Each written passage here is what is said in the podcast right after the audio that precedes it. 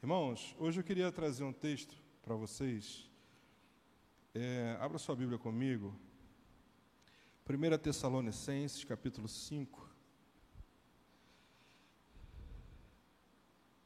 E eu queria abordar hoje um tema muito importante para a vida do cristão, que é a pessoa do Espírito Santo em nós. E se eu tivesse que dar um tema para essa mensagem, seria: o Espírito Santo é mais do que um amigo. Amém? E nós precisamos ter essa consciência, porque a gente tem a plena convicção da Trindade, amém? Nós temos um Deus triuno, amém? E dentro do conceito da Trindade, nós temos a percepção de quem é o Pai, aquele que criou todas as coisas, aquele que enviou o seu Filho, amém? Aquele que zela por nós, aquele que, através do seu Filho, manifesta a sua graça, o seu amor. Até porque antes de Cristo, é, Moisés recebeu os Dez Mandamentos como a primeira manifestação da graça. Só que os homens não entenderam dessa forma e usaram aqueles mandamentos como forma de condenação. Mas não era essa a intenção de Deus explicada pela história. A primeira intenção de Deus foi a manifestação da graça através do, da consciência de que nós não deveríamos pecar mais, amém? Uma vez que ninguém conseguiu entender esse processo, Cristo veio para cumprir toda a lei e estabelecer uma nova aliança, e essa nova aliança em Cristo, através da cruz do Calvário, nós podemos agora entender que por causa de um alcançamos a justificação, amém? O que, é a justificação, então, queridos? A justificação é ser tornar ou ser tornado justo. Então, antes da justificação, nós precisamos entender quem nós éramos. Nós éramos, então, pessoas, o oposto de justo é injusto. Nós éramos também considerados ímpios e também gentios. Para cada uma dessa classificação, nós vamos ter um entendimento. Injusto é aquele que não pratica a justiça, amém? Ou aquele que age fora da justiça de Deus, amém? Quem está entendendo isso? Ímpio é aquele que conhece a verdade, mas não pratica a verdade, amém? Então nós éramos ímpios porque, sabedores da verdade, nós não tínhamos a prática dela. E também gentios, por que gentios? Porque nós não tínhamos vínculo com Deus, sim ou não? Era considerado que apenas o judeu que nasceu de Abraão fosse um, o justo. Até que Jesus ele vai dizer uma coisa muito interessante, Paulo também vai dizer isso, é que agora o evangelho é para todo aquele que nele crê. Então nós fomos agora justificados e já não há mais condenação para aqueles que estão em Cristo Jesus. Amém? Então nós temos a figura de Deus o Pai, nós temos a figura de Jesus, aquele que revela a graça, aquele que mostra a graça e que estabelece uma nova aliança com seus filhos, não mediante a lei, mas agora mediante a fé. Porque a gente não alcança a salvação por obras, amém? Por quê? Até porque as nossas obras não são perfeitas. Quem está entendendo isso? Então nós olhamos para Cristo porque Ele foi aquele que conseguiu ser perfeito e como um sacrifício de um, todos nós fomos abençoados. Mas existe a terceira pessoa na Trindade, que é o Espírito Santo. E, ele é fundamental no nosso relacionamento com Deus, uma vez que ele é o responsável pela comunhão. Quando Cristo, na cruz do Calvário, através do seu sacrifício, é rasgado o véu e agora já não há mais separação entre, Deus, entre eu e Deus, isso não garante que eu terei uma comunhão com Deus. Quem está entendendo isso? Vou repetir. Não é o simples fato de eu ter acesso a Deus que me faz ter comunhão com Ele. Você quer ver uma coisa? Quem é que tem vizinhos de porta? Quem tem vizinhos de porta? Eu tenho um vizinho de porta que eu não sei nem o nome dele, mas eu tenho acesso a ele. Quem está entendendo o que eu quero dizer? Então nós podemos ter o acesso a Deus, mas não ter a comunhão com Deus. E o Espírito Santo ele vem exatamente para nos dar essa comunhão, uma vez que o esforço da comunhão não é meu para Deus. O esforço, da, o esforço da comunhão é de Deus para nós. Está revelado no livro de João, o Evangelho de João. Porque Deus amou o mundo. Então, o amor que traz a comunhão é o amor de Deus para nós. Porque durante o dia, quantas vezes a gente passa desapercebido da pessoa do Espírito Santo? Quem está entendendo isso que eu quero dizer? Então, se não fosse as misericórdias do Senhor se renovarem a cada manhã, essa comunhão já teria sido abandonada. Por quê? Porque haveria um esfriamento nos nossos corações. Haveria um esfriamento na nossa relação com Deus. E é por isso que a palavra diz que o Espírito Santo, ele geme e ele chora para que você tenha essa relação, porque ele sabe que sem Deus nós estamos condenados. E o papel do Espírito Santo é essa intermediação, é essa intercessão todos os dias, em todo instante, para que você não se perca. Quem está entendendo isso, amém? Mas fato é que muitas coisas que, se nós não observarmos, causam entristecimento em nós e nele, uma vez que o Espírito Santo é uma pessoa, assim como Cristo e assim como o Pai. Veja comigo, 1 Tessalonicenses, capítulo 5, nós vamos ler do verso 16 em diante. Amém? Diz assim a palavra de Deus: Estejam sempre alegres, orem sempre e sejam agradecidos a Deus em todas as ocasiões. Isso é o que Deus quer de vocês por estarem unidos com Cristo Jesus. Agora, observe o que, ele vai dizer. Não atrapalhem a ação do Espírito Santo, ou melhor, não apaguem ou extinguem o Espírito Santo de Deus é uma observação de Paulo, é uma instrução. Eu quero que você observe isso, sabe por quê, amados? Porque o Espírito de Deus, ele age em nós e através de nós com um propósito, a comunhão para com Deus. Eu preciso esclarecer isso para você porque muitas das vezes a gente não sabe se relacionar com Ele. Eu queria fazer uma pergunta para você para você entender basicamente qual é a intenção ou qual seria a melhor intenção no relacionamento com o Espírito Santo. Se o Espírito Santo fosse o teu cônjuge, ele permaneceria contigo? Por que, que eu pergunto isso? Porque 90% da nossa relação com o Espírito Santo é por interesse, sim ou não? Todas as vezes que a gente fala com ele, a gente pede alguma coisa. A gente só procura Ele quando precisa de algo. A gente só está do lado dele quando a gente realmente está necessitado.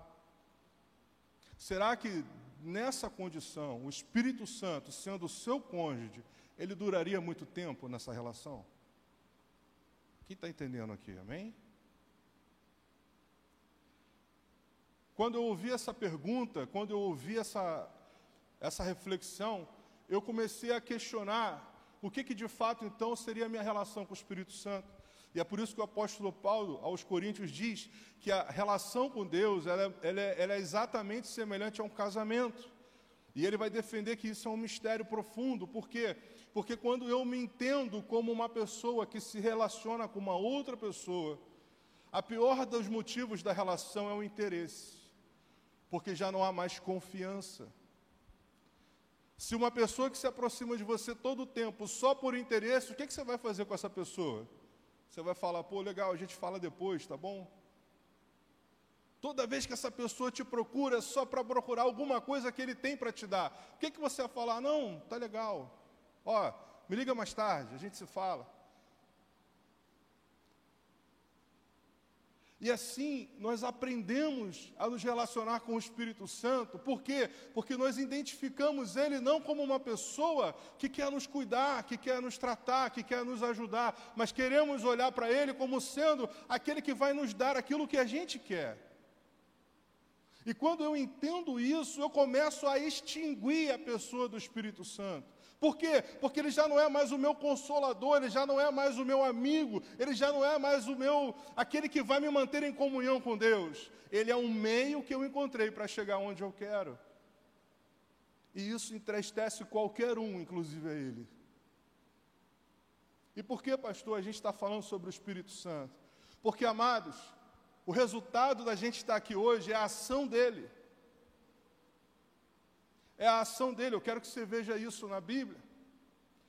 Todos nós atribuímos aos apóstolos, aos discípulos, aos primeiros discípulos de Cristo.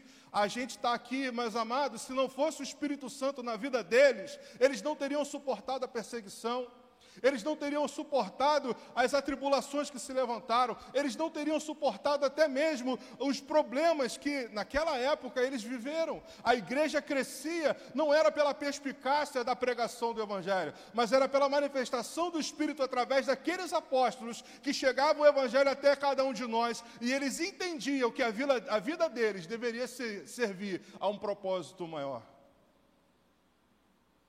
E quando nós nos aproximamos de Deus, nós só temos a consciência de que realmente Deus existe e que Jesus é Filho de Deus, uma vez que é o Espírito Santo que testifica no nosso espírito que Jesus é Filho de Deus.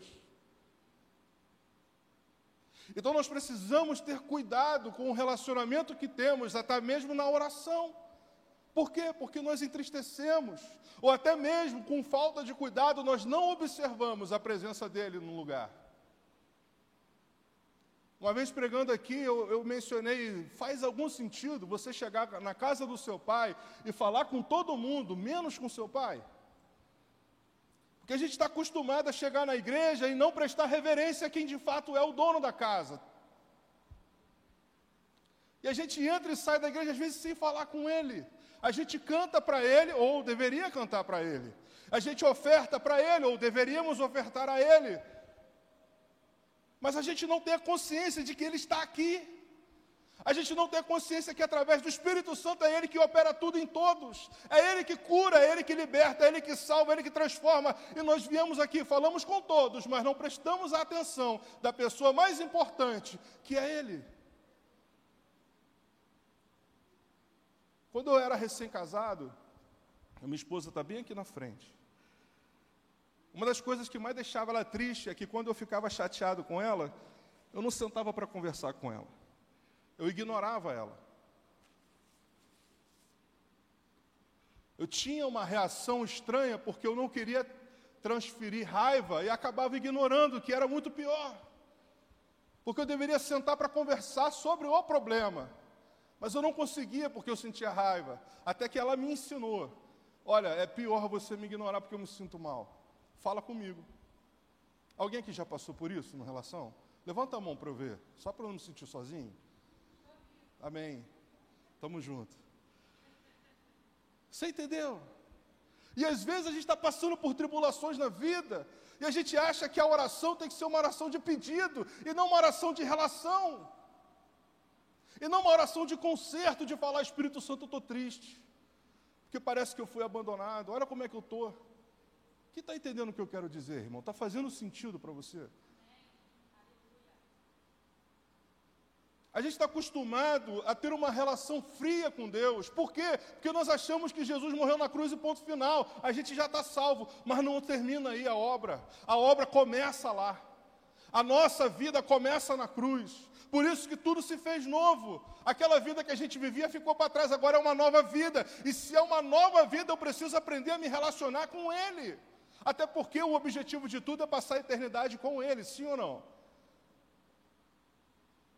Eu quero que você entenda que isso se apresenta na, na pessoa de Cristo. Abra a tua Bíblia comigo no Evangelho de Mateus, capítulo 3, e eu quero expor para vocês hoje a pregação de João Batista.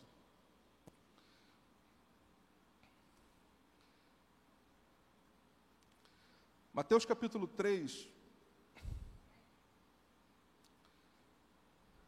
vai falar a respeito do que João Batista profetiza e acontece.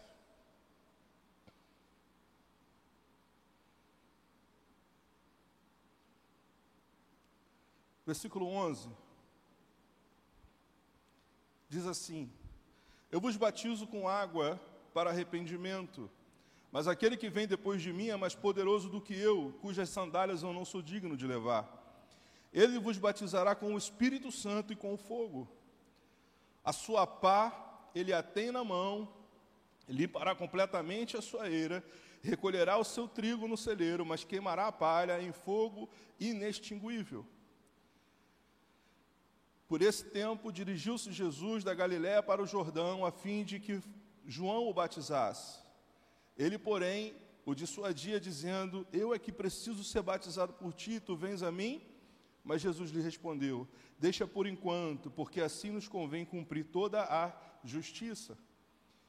Então ele o admitiu. Batizando Jesus, saiu logo da água, e eis que se abriram os céus, e viu o Espírito de Deus descendo como pomba, vindo sobre ele. E eis uma voz dos céus que dizia: Esse é o meu filho amado, em quem me comprazo. Amém? Só que agora preste atenção, no capítulo 4, versículo 1. Logo a seguir, foi Jesus levado pelo Espírito ao deserto para ser tentado pelo diabo. Olha que intenção aqui, preste atenção nisso. Por que, que Jesus foi para João Batista, sendo que João Batista reconhecia que Jesus era maior que ele? Jesus dá uma palavra para que seja cumprida a justiça. E que justiça é? Reconhecer Deus, a salvação. Mas também havia necessidade do derramado do Espírito Santo. Amados, se nós, como igreja, sendo menores do que Jesus, não tivermos a consciência da dependência do Espírito Santo como ele teve, como é que nós vamos fazer a obra? Como é que nós vamos fazer alguma coisa? Não tem como. Não tem como.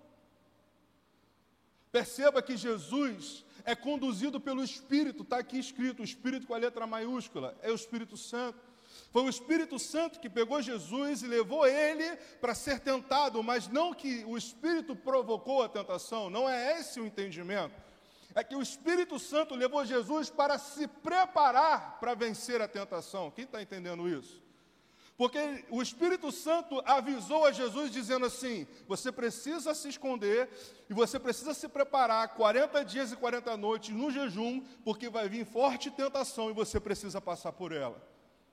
Assim o Espírito Santo de Deus trabalha em nós, não declarando um futuro perfeito, mas declarando a vontade de Deus e te dando livramento das astutas ciladas do diabo. Quem está entendendo o que eu quero dizer? Só que como que a gente vai prosseguindo a nossa vida? Muitas das vezes a gente não tem o discernimento do Espírito e achamos que vai tudo bem, até que chega o dia mal e você não está pronto para passar por ele. Mas por quê? Porque você não esteve em relacionamento profundo e direto com aquele que te livra de todo o mal. Jesus, irmãos, que era perfeito em tudo, tinha a sabedoria de Deus e recebeu a percepção do Espírito para se preparar para vencer Satanás. E nós, como igreja, que somos ovelhas, muitas das vezes abrimos mão daquele que é verdadeiramente o nosso fiel pastor, aquele que cuida de nós, aquele que zela pela nossa vida e aquele que quer te livrar de todo o mal. Na oração que Jesus nos ensinou, a oração do Pai Nosso, se é que a gente pode falar assim, Nessa oração, Jesus faz um pedido específico. Ele fala: livrai-os de todo mal, porque teu é o reino, o poder e a glória para sempre. Então nós temos que ter a consciência que nós dependemos dele e não o contrário. Quando nós andamos em dependência do Espírito em oração, quando nós oramos na dependência de que Ele é que vai nos guiar, quando é Ele que nos leva, então Ele nos conduz às águas tranquilas. Sim, até porque o nosso caminho não é perfeito. Só que nós precisamos entender, irmãos, que essa pessoa, a última coisa que você deveria fazer é pedir algo que você quer. Sabe por quê? Porque às vezes o que você quer não é exatamente aquilo que Deus tem para te dar. E a principal função do Espírito Santo é revelar para nós a boa, perfeita e agradável vontade de Deus. Quem está entendendo isso? Quando eu compreendo isso, quando eu entendo isso no Evangelho, quando eu entendo isso na, na, na, exposição do Evangelho, eu vou entender o porquê que na Bíblia diz que os filhos das trevas são mais prudentes que os filhos da luz. Por quê? Porque os filhos das trevas que se relacionam com o inimigo, eles não fazem nada sem consultar o inimigo. Mas nós, porque achamos que recebemos toda a liberdade, queremos andar, a Bíblia diz, como nécios como pessoas que não têm direção, Por quê? Porque quem vai nos dar a direção, muitas das vezes, nós chegamos a Ele não para pedir a direção, mas para dizer a Ele o que a gente quer que Ele faça. Olha que loucura. E é por isso que muitos de nós estamos feridos. Por quê? Porque a Bíblia diz: aquele que tem ouvidos, ouça o que o Espírito diz a quem é a igreja do Senhor, irmão? É esse prédio? São essas cadeiras? É esse telão bonito? Quem é a igreja do Senhor? Levanta a sua mão e fala assim: Eu sou igreja. Você tem ouvido? Tem ouvido. Então ouça. Uma das coisas que eu aprendi no meu relacionamento com a minha esposa, e principalmente com meu filho, foi que eu aprendi a ouvi-los. Porque nem sempre o que sai da boca é a verdadeira intenção do que eles querem. Sim ou não? Às vezes a esposa está chateada com alguma coisa que aconteceu no trabalho e ela chega em casa falando um monte de coisa. E quando a minha esposa chega em casa muito agitada, eu já sei que aconteceu alguma coisa, eu preciso ouvir. Eu vou ouvir tudo que ela tem para dizer, sabendo que nada daquilo ali é a verdadeira intenção dela. Sim ou não? Quem é marido aqui? Levanta a mão os homens, maridos. É assim que funciona? Amém?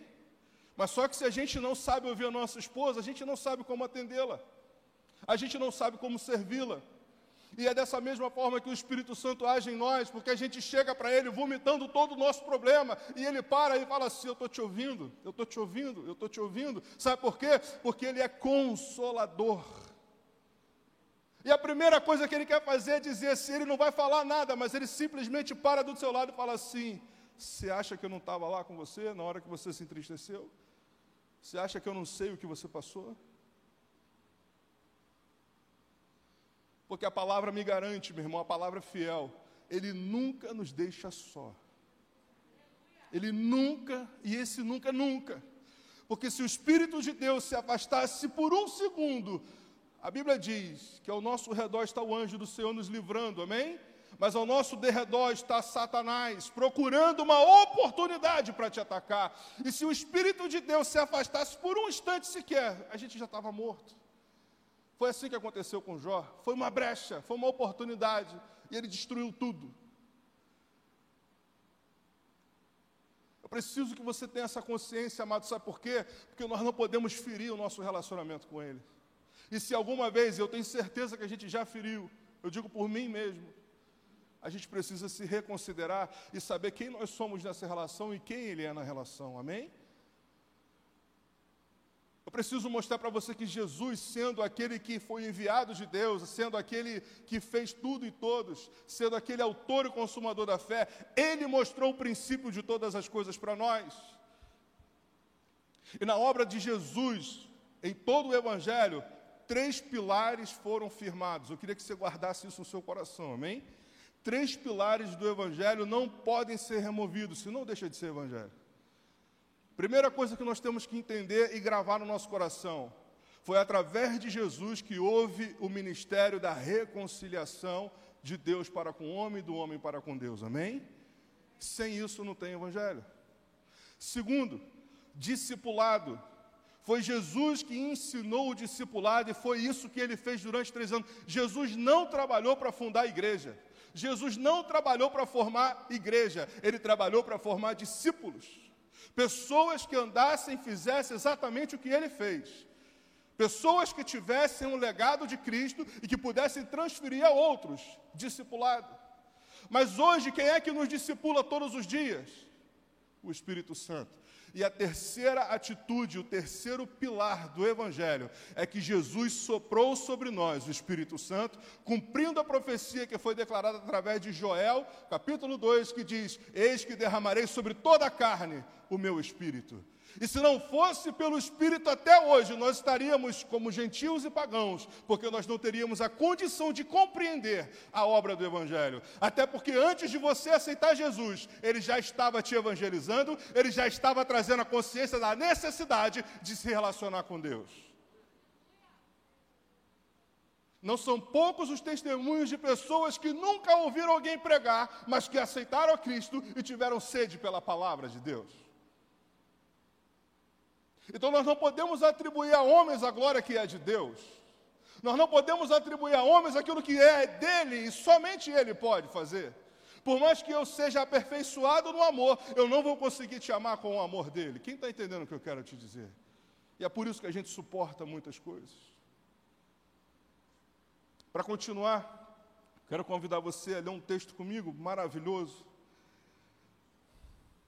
João capítulo 16, nós vamos entender o que, que Jesus deixa para nós a respeito acerca do Espírito Santo, acerca daquele que conduz a gente. Evangelho de João, capítulo 16.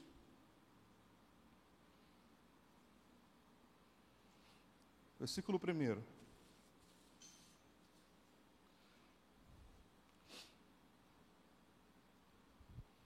Todos acharam, amém? Diz assim: Tenho-vos dito essas coisas para que não vos escandalizeis. Eles vos expulsarão da sinagoga, mas vem a hora em que todos que vos matar julgará com isso tributar culto a Deus. Isto farão porque não conhecem o Pai, nem a mim. Vamos parar aqui um pouquinho, vamos meditar nisso? Quem aqui já estudou a história da igreja? Levanta a mão, por favor. A história da igreja. Amém? E quando a gente estuda a história da igreja, a gente sabe que depois de pelo menos dois anos da morte de Jesus, as perseguições eram tamanhas, tamanhas, que os primeiros cristãos eram mortos e, na verdade, eles eram queimados vivos como se fossem lanternas para a cidade. Quem estudou a história sabe que pelo menos dois anos depois que Jesus morre, nenhum dos discípulos tinha lugar para dormir. Por quê? Porque o Império Romano perseguia ferozmente. E a gente vai saber que essa trégua só foi dada pelo menos 150 anos depois da morte de Jesus.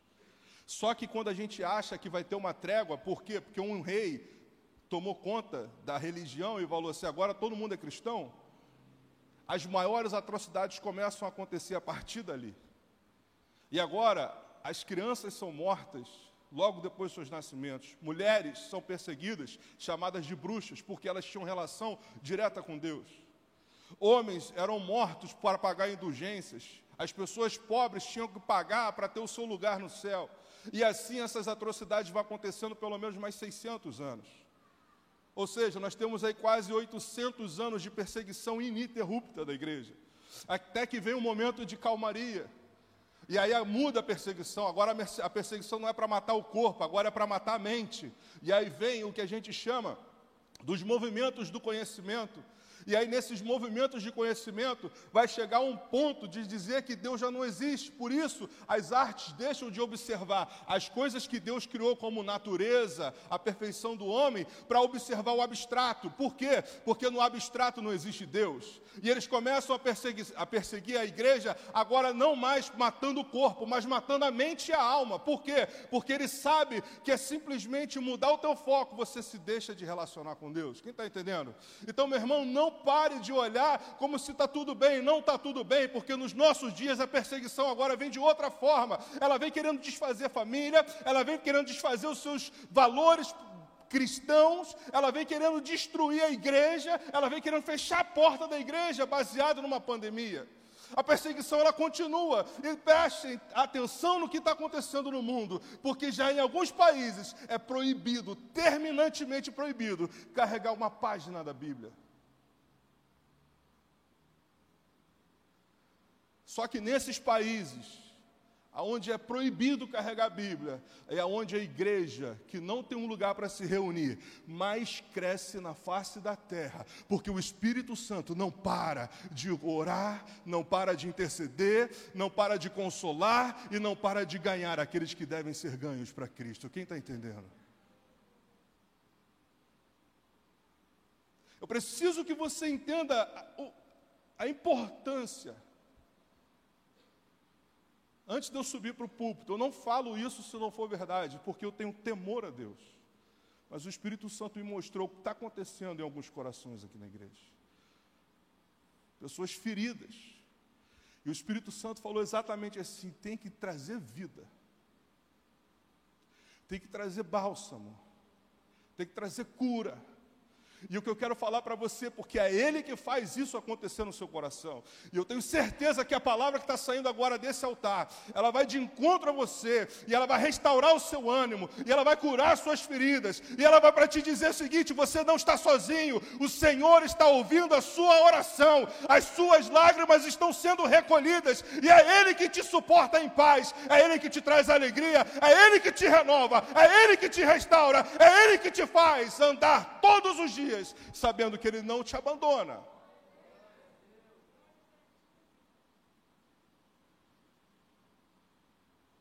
Eu preciso mostrar para você, meu irmão, que o homem falha, mas o Senhor ele é perfeito em tudo que faz. Davi ele esclarece isso muito perfeitamente nos Salmos quando ele diz: os caminhos do Senhor são mais elevados, os pensamentos de Deus, quem é que pode esquadrinhar? Quem está entendendo isso? Então, meu irmão, eu não sei o que, que Deus está fazendo, mas eu sei que Ele está fazendo, porque a Bíblia diz que Ele não para de trabalhar um só instante. E esse trabalho não é para edificar casas, não é para edificar cidades, não é para edificar boas é, residências, ou até mesmo igrejas.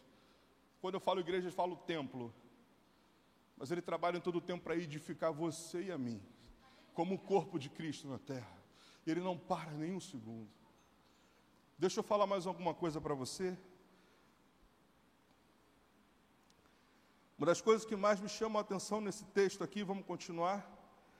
Versículo 3, versículo 4, perdão. Ora, essas coisas vos tenho dito, para que, quando a hora chegar, vos recordeis do que eu vou-las disse.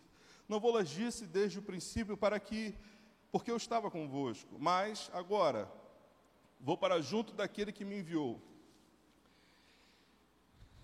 Vou para junto daquele que me enviou, e nenhum de vós me pergunta: Para onde vais?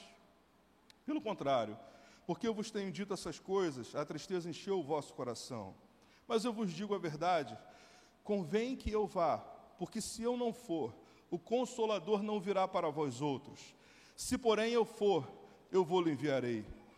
Quando ele vier, convencerá o mundo do pecado, da justiça e do juízo. Então vamos lá. A primeira coisa que nós temos que ter agora é a convicção de que quem convence o homem do pecado não é o pregador na sua eloquência. Quem convence o homem do pecado, do, da justiça, do juízo, não é a igreja no seu modo de servir. Quem faz essa obra é o Espírito Santo de Deus. Portanto, se o pregador não tem o Espírito, é como um sino que tine. E se a igreja não tem o Espírito, é como se fosse um sopro que se vai. Nós temos que ter o Espírito Santo, porque o nosso propósito aqui, irmãos, é transferir ele para outras pessoas, é levar ele para aquele que ainda não conhece, é sermos o reflexo dele na maneira de ser e de agir. Por isso, irmãos, muitos nós temos nos preocupado em pregar a palavra, mas apenas a teoria. Nós temos que ser cheios do Espírito para que não apenas o Logos seja revelado, mas o rema, a palavra viva, possa brotar no coração das pessoas, trazendo alegria, paz e consolo. Nós precisamos restaurar as pessoas que estão caídas e não derrubar aqueles que estão de pé. Nós precisamos edificar a fé, irmão, e não edificar a humanidade.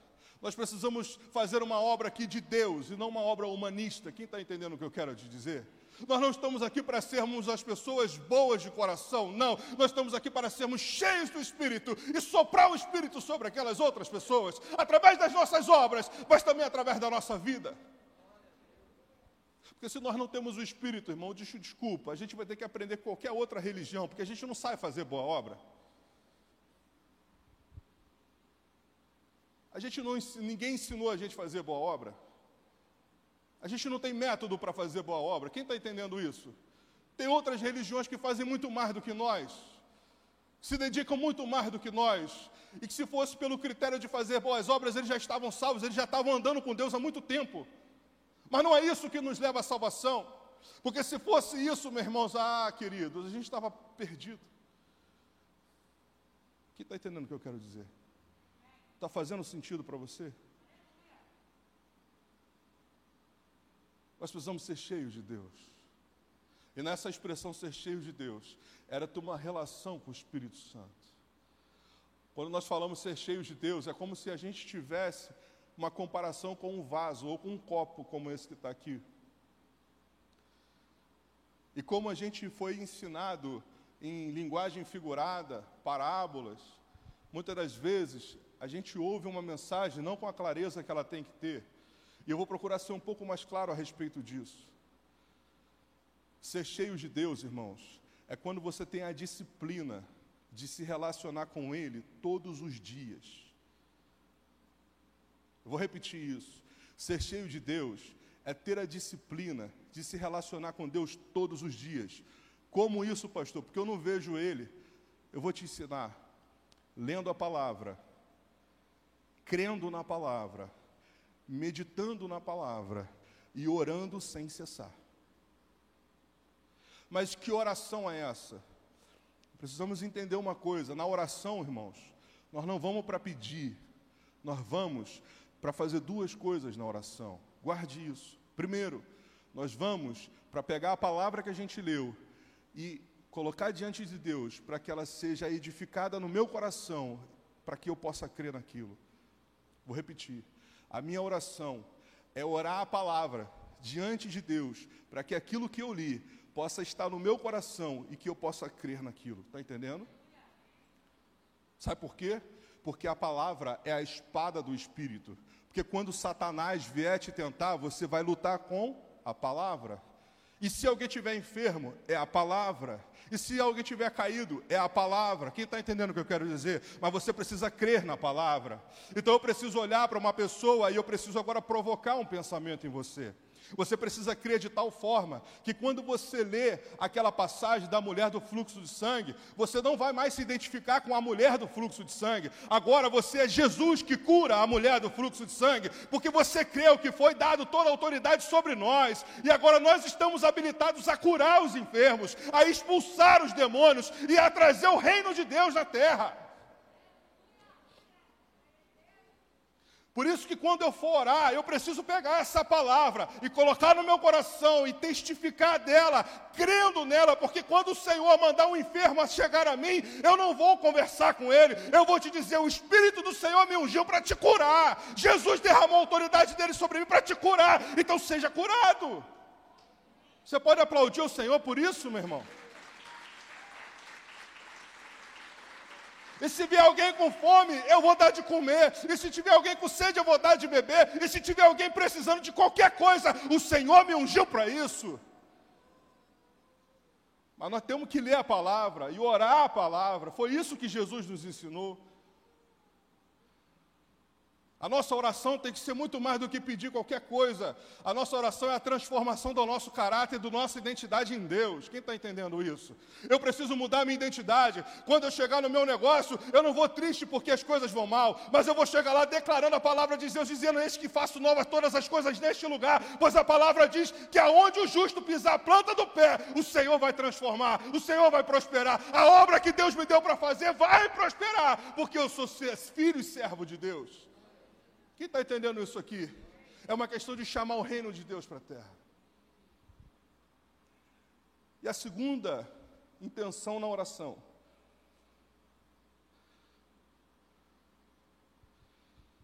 é ouvir a voz do Espírito. Você não para de orar enquanto ele não te responder. Mas não é porque ele não te respondeu, é porque existe uma batalha espiritual. Isso está declarado no livro de Daniel. Quem está entendendo? Quem conhece de batalha espiritual aqui? Levanta a mão, por favor. Então, meu irmão, não pare de orar enquanto Deus não te responder porque Ele vai te responder. Na verdade, antes de você falar, Ele já te deu a resposta, é porque você ainda não ouviu.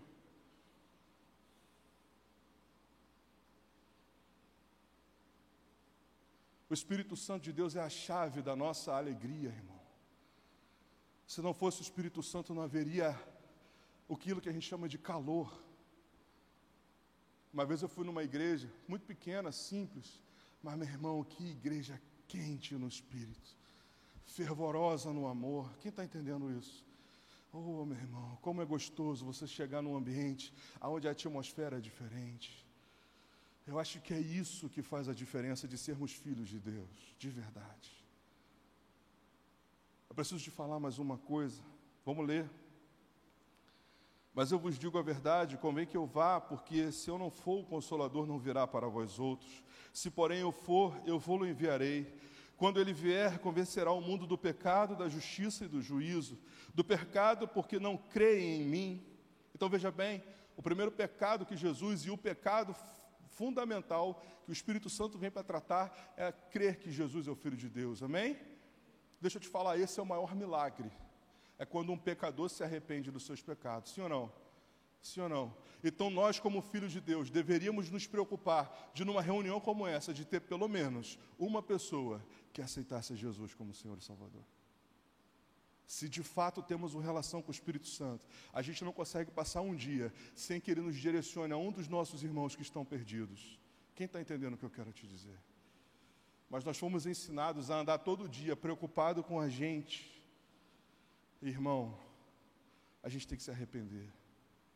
Porque quando a gente orar e houver transformação do nosso entendimento, a gente vai buscar aquele que está perdido, enquanto o Senhor cuida de nós. Vamos continuar lendo? Da justiça, porque vou para o Pai e não me verei mais. E do juízo, porque o príncipe desse mundo já está julgado. Tenho ainda muito que vos dizer, mas vós não podeis suportar agora. Quando vier, porém, o Espírito da Verdade, ele vos guiará. Amém? Ele vos guiará. A toda a verdade, porque não falará por si mesmo, mas dirá tudo o que vier ouvido e vos anunciará as coisas que hão de vir. Dá um pausa aqui. Dentro da nossa vida cristã, o apóstolo Paulo fala de cinco ministérios, amém? apostólico, profético, pastoral, evangelistas e mestres. Amém? A igreja, durante os seus anos de perseguição, perdeu a visão apostólica e profética. E nós precisamos restaurar isso dentro de nós. Não é no ambiente igreja, mas é dentro de nós. O que é ser apostólico? Ter a consciência de um propósito em Deus, de que a gente não veio servir a Deus para nós mesmos. Nós estamos aqui para buscar aquele nosso irmão que está perdido. Quem está entendendo? Isso é ser apostólico é andar todos os dias tendo a consciência de que o Senhor está buscando aquela ovelha que se perdeu. E somos nós os responsáveis por isso. E o profético? Nós temos a identidade de um profeta, aquele que fala do tempo que é de vir. Sim ou não? E principalmente na sua individualidade. Quando é que a gente procura um profeta? Quando as coisas vão mal, você vai lá orar com ele. Ah, eu quero receber uma profecia. Por quê? Porque ele vai declarar alguma coisa do seu futuro. Sim ou não? Mas isso não é profético. O que é profético? É trazer a vontade de Deus para o agora. Vou repetir: o que é profético? É trazer a vontade de Deus para o agora. Quando você começa a entrar em oração e Deus fala, eu quero que você faça agora, você está cumprindo a profecia, porque a profecia é a declaração da vontade de Deus para o agora. O que Jesus quer dizer profeticamente é que agora cumpriu o tempo. E agora ele vai falar de coisas vindouras, mas não a respeito dele, mas a respeito daquilo que Deus quer que aconteça. Quem está entendendo o que eu quero dizer aqui? Eu vou explicar isso usando a figura de um dos reis, o primeiro rei de Israel, Saul. Deus falou com o profeta Samuel exatamente o que Deus queria que fizesse. Qual foi a palavra de Samuel para Saul? Você não vai entrar em guerra sem antes sacrificar o Senhor. Amém? Quem conhece esse texto aí, por favor? Você não vai entrar em guerra enquanto você não sacrificar, mas preste atenção: você não sacrifica, eu virei aqui para sacrificar o Senhor. Veja bem, irmãos, o que, que é o profético aqui? É Deus falando para Saul o segredo da vitória e falando assim: você vai fazer desse jeito. O Saul, na sua impaciência e com medo de desagradar as pessoas, vendo que a hora estava acabando e que o inimigo estava cantando vitória, o que, que ele fez? Ele foi lá, mandou juntar o animal e queimou o animal. O que, que foi a resposta de Deus através do profeta? De ti foi retirado o reino hoje. E aí Saul, na sua persistência de continuar a agradar as pessoas, faz outra desobediência. Deus falou: você vai matar tudo, do maior ao menor, não vai sobrar uma alma viva, e vocês não vão pegar nada desse povo, vai ser destruído para que eles acabem, vai ser extinto da terra. O que que ele faz? Ele guarda os animais, ele guarda os tesouros e guarda o rei. Terceira coisa, Saul vendo que não tinha mais como se reconciliar com Deus, ele vai procurar agora uma profetisa. Quem já leu isso aqui? E qual foi a resposta de Deus? Eu quero um espírito enganador que vá à minha frente e fale com Saul. Amados, quando nós não estamos submissos a Deus, qualquer espírito enganador vai falar para você. Porque o ser profético é estar debaixo da orientação do Pai, em submissão. Porque, irmãos, Satanás é servo de Deus, mas não é submisso a Deus. Quem está entendendo isso aqui? E o que é ser profético? É em submissão, obedecer tudo que ele te mandar fazer. Então nós precisamos colocar a nossa vida no lugar certo, nessa relação entre nós e o Espírito Santo, para que a gente não caia no mesmo pecado que Saul pecou. Está fazendo sentido para você isso? Eu vou citar outra pessoa que fala sobre isso, que é Paulo. Paulo vai explicar o seguinte: na Santa Ceia, ele chega para a igreja de Corinto e fala assim: Sabe por que, que vocês estão errados? Porque vocês não estão separando aquilo que é o corpo de Cristo. Vocês vêm para a Santa Ceia comer e beber, você não tem que estar aqui para isso, você tem que estar aqui para santificar o corpo do Senhor. Amados, profético é ter a referência de Deus no ambiente é ter a referência de Deus do que você tem que fazer. Sabe, irmãos, nós fomos ensinados a buscar o fogo do Espírito, mas não a relação com o Espírito. Muitos de nós, quem aqui é pentecostal? Quem aqui é pentecostal? Levanta a mão, eu sou pentecostal. Eu creio no Espírito Santo. Eu falo em língua estranha. O Senhor me dá dons, visões, eu ouço a voz do Espírito. Eu tenho sonhos, revelações. A minha esposa, às vezes, acorda de madrugada para a gente orar. Eu falo, irmão, o Revotril foi pouco nessa noite, não foi, irmão? Estou brincando.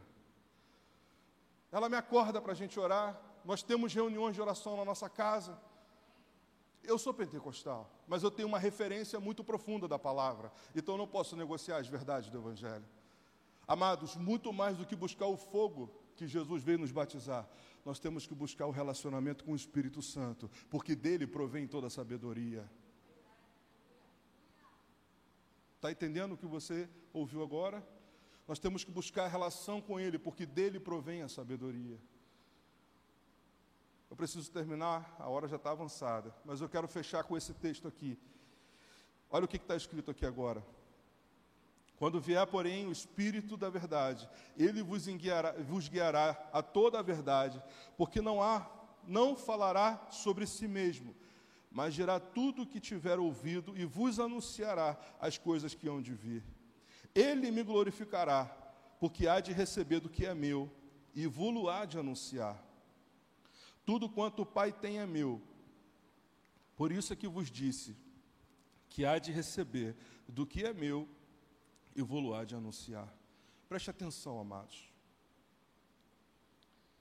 Como é que nós vamos receber algo de Deus se nós não temos uma boa relação com aquele que vai nos trazer? Quem está entendendo isso? Deixa eu abrir aqui uma linguagem figurada. Quem aqui tem cachorro em casa? Levanta a mão, por favor. Você imagina que o seu cachorro detesta o entregador lá do Correios. Ele odeia o entregador do Correios.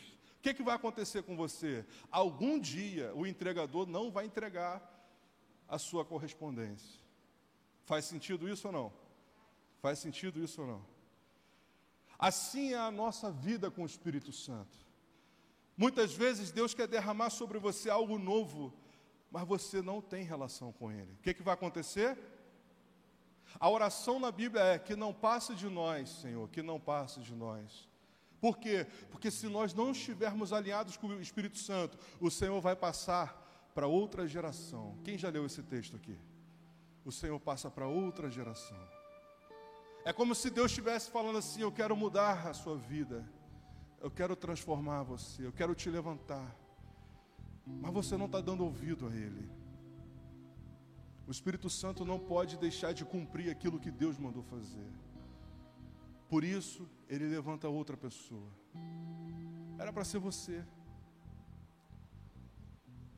Às vezes, você está pedindo algo para Deus que é legítimo e Ele está ouvindo a sua oração, mas você não consegue receber, porque você não aprendeu com Daniel que existe uma batalha espiritual e você tem que perseverar em oração. Às vezes, o Espírito Santo está falando contigo para você ter uma decisão correta, para você mudar alguma coisa, e você não muda, e você deixa de ser ou deixa de receber, ou deixa de estar, porque você não ouve a voz do Espírito Santo. Quem está entendendo o que eu falei agora? A Bíblia diz assim: Aquietai-vos e sabei que eu sou Deus. Aquietai-vos e sabei que eu sou Deus. O Espírito Santo de Deus não fala numa multidão de palavras, ele fala aqui dentro ele fala aqui dentro. A voz do Espírito ecoa na alma. Quem já ouviu Deus falar sabe o que eu estou falando agora. Ele fala na alma, ele não fala aqui. Raras as vezes o Deus fala aqui, mas ele fala na alma.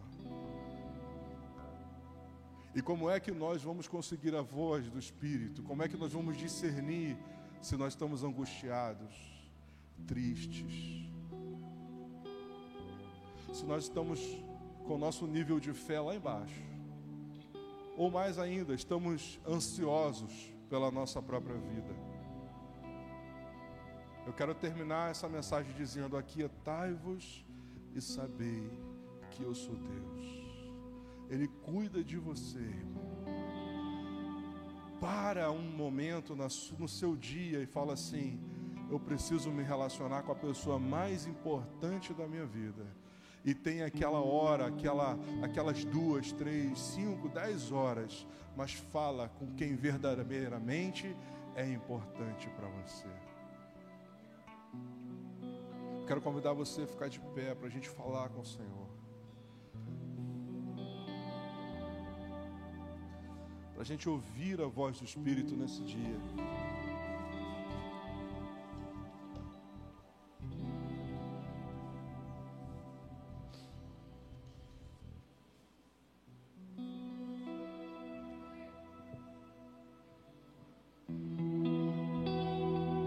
vezes a gente está agitado, nervoso.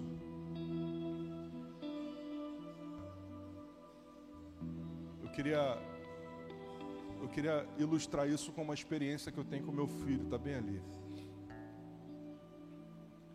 Esses dias meu filho falou assim, pai, me leva para andar de skate. Eu falei, vamos embora. Pegamos o skate dele, coloquei no carro, fui lá no skate, lá em Niterói. E eu falei, rapaz, como é que eu vou ensinar meu filho a andar de skate se eu não sei andar de skate? Tem um desafio desse, não é verdade? Olha, eu vou ter que ensinar. Ele tá rindo ali. Ó. Mas eu falei assim, é simples, eu vou, vou começar com o começo. Vou botar ele de pé no negócio e vou empurrar ele. Se ele parar em pé, aprendeu. Amém ou não? Vamos embora, filho. Aí a primeira vez eu empurrei, ele não andou nem dois metros e saiu do skate. Falei, então eu vou ter que segurar na mão dele, para ele ficar mais tempo, né? Para ele se animar. E eu fui correndo do lado dele ali.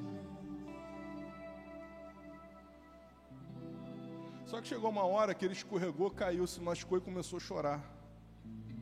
E ele se esqueceu de uma hora que ele andou comigo em cima daquela prancha, ele se esqueceu de tudo, porque ele machucou o joelho. Aí estava sangrando, Assim somos nós. O Espírito Santo de Deus pega na sua mão, fala assim: vamos embora. Ele levou você. Durante anos na sua vida ele fez isso. Aí chegou um momento que você se machucou. Aí você esqueceu de tudo que ele fez. Aí dá vontade de largar tudo. Dá vontade de ir embora. Deus não existe. Não parece isso, irmão? Fala a verdade para mim. Aí o que, que eu fiz com meu filho? Falei, filho, calma, vamos beber uma água. Aí a gente começou a pegar, a, a minha esposa fica filmando, né? Aí mostrou, o que, que você fez aqui. Aí começou a rir. Ele começou a ter vontade de novo de andar. Queridos, se você está aqui, foi porque Ele te levantou pela tua mão direita e te colocou de pé. Se você fez o que fez, foi porque Ele todo o tempo esteve ao seu lado. Se você pôde vencer as primeiras batalhas, foi porque Ele lutou por você. Se você chegou aonde você chegou na vida, foi porque Ele de alguma forma falou assim: Filho, eu estou contigo, eu não vou te deixar sozinho. O Espírito Santo Consolador, Ele quer te levar a lugares mais longe. Mas a pergunta é: você quer ir? A pergunta é: você quer se deixar levar? Ou você quer ficar valorizando o teu passe enquanto você sente dor? Você quer inaugurar um novo caminho? Alguma coisa nova que Ele tem para te dar? Porque andar com Ele é andar em novidade de vida, irmão, amém? É andar em novidade de vida. Como o Senhor me falou antes de subir, eu quero terminar ministrando agora sobre você cura, restauração, alegria. Porque se Ele falou, irmão, pode ser que tenha apenas uma pessoa aqui que esteja triste. E eu quero que você saia daqui sabendo que Ele cuida de você. Eu não tenho medo nenhum de falar o que Ele me falou, porque Ele fala a verdade porque Ele sonda o teu coração. E antes que alguma palavra saia da sua boca, Ele já sabe o que você vai dizer. E é por isso que eu quero orar por você agora, pedindo Espírito Santo, age agora. Queria convidar você a fechar os seus olhos, coloque a mão sobre o seu coração. Eu quero ministrar sobre a sua alma agora. Senhor meu Pai. Nós estamos aqui reunidos no Teu nome, Cristo Jesus. E nós vimos na Tua presença agora pedir Espírito Santo, som dos corações agora, meu Pai. Oh, meu Deus, nessa manhã.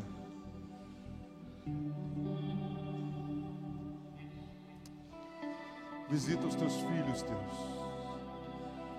O Senhor me mostrava feridas abertas feridas abertas, mas o Senhor é o Deus que sara, é o Senhor é o Deus que cura. Pai querido, em nome de Jesus, nessa manhã, Deus, eu quero ministrar o bálsamo, o bálsamo de Cristo na alma dos teus filhos. O Senhor é a resposta da nossa oração. O Senhor é a resposta da nossa oração. Por isso, Deus, em nome de Jesus, visita agora aquele que está, Deus, entristecido, cansado. Levanta e põe de pé. Visita, Deus, aquele que está de alguma forma, Deus, desamparado e segura pela mão direita e põe de pé. Meu Deus, pessoas que chegaram aqui cansadas e até mesmo desanimadas, renova a sua força, renova a sua fé, a sua esperança, porque o Senhor é Deus conosco, diz a palavra. Deus, em nome de Jesus Cristo, eu quero ministrar agora vida para aquele que Deus já não enxerga sentido Abre os seus olhos agora para que eles possam ver, que caiam as escamas dos olhos, para que eles possam ver as grandiosas coisas que o Senhor vai fazer na vida deles. E a tua palavra diz é que ainda não terminou. Ainda não terminou. Foi apenas um momento, mas eis que faço nova todas as coisas. A tua palavra, ela é viva e eficaz. A tua palavra, Senhor, é mais afiada do que uma espada de dois gumes. E eu tenho certeza, Senhor, que essa palavra está agora penetrando entre a junta e a medula. E está, Deus, ó Pai, separando o espírito e a alma para que a alma seja curada, enquanto o espírito está sendo fortalecido. Por isso, Deus, em nome de Jesus, Senhor, ministra agora o teu amor e a tua graça Ministra agora o teu amor e a tua graça nos corações que estão aqui. Fortalece os pés, Senhor, para que eles possam caminhar.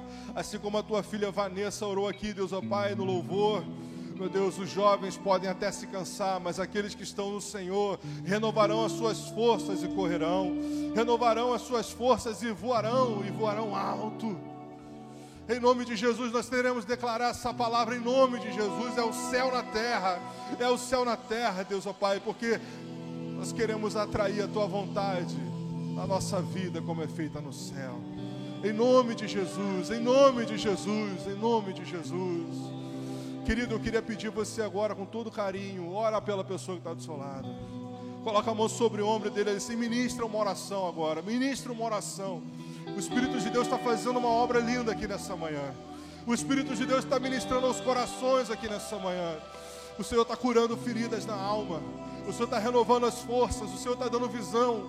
O Senhor está dando direção. Ora pelo teu irmão aí. Ministra sobre ele essa palavra. Ministra sobre ele essa palavra. Em nome de Jesus.